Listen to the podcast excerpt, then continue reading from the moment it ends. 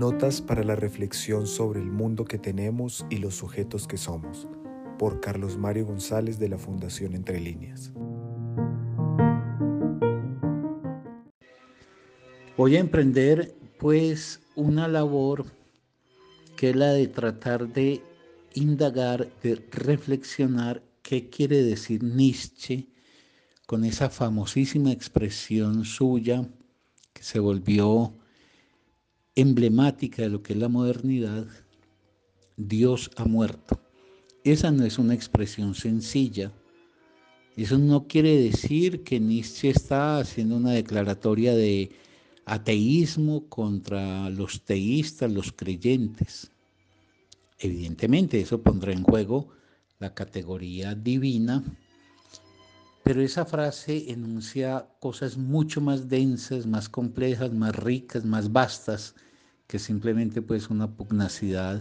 Dios existe, Dios no existe. No está por ahí, en mi opinión, la importancia de esta expresión de Nietzsche. Eso es lo que tenemos que escudriñar.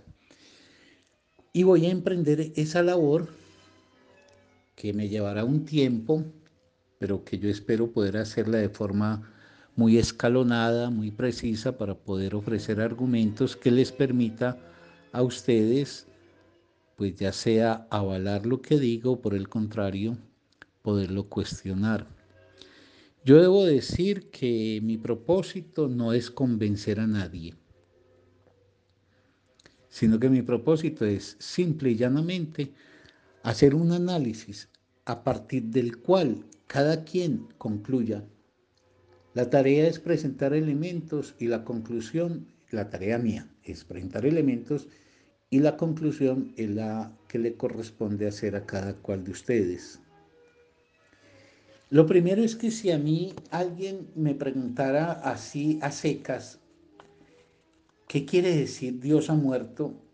Yo, honradamente le tendría que contestar, no estoy muy seguro. Tal vez quiere decir muchas cosas. Yo tengo una interpretación, una interpretación que he construido y que he tratado de fundamentar lo mejor posible, pero existen otras interpretaciones, incluso otras que pueden discrepar frontalmente de la que yo voy a ofrecer. Así tendría que contestar yo. Y eso proviene de un hecho que es fundamental y que no se puede desconocer, y es el estilo de Nietzsche. Nietzsche es un filósofo muy singular. Él no escribe discursos como grandes sistemas que desarrollan a partir de conceptos, teorías y que llevan una secuencia demostrativa o argumentativa.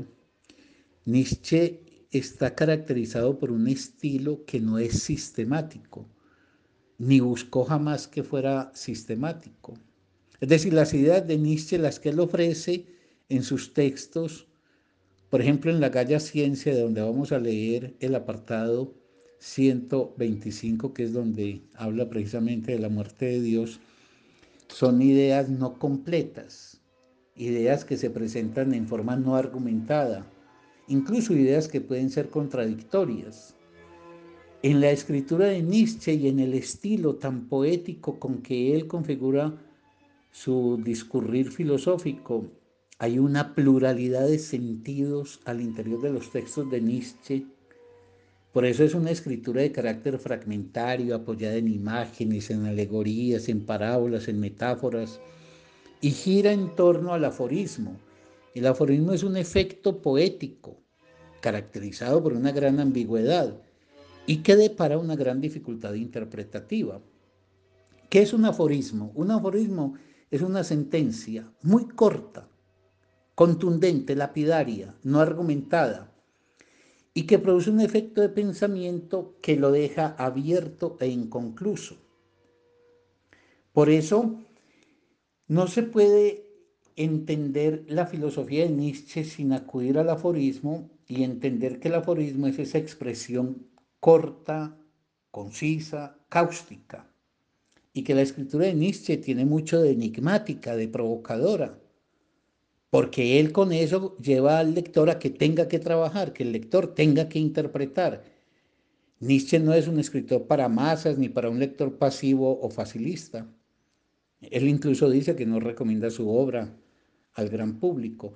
Entonces vamos a tener que trabajar en interpretar a Nietzsche. Yo ofreceré mi interpretación, pero será una entre otras posibles.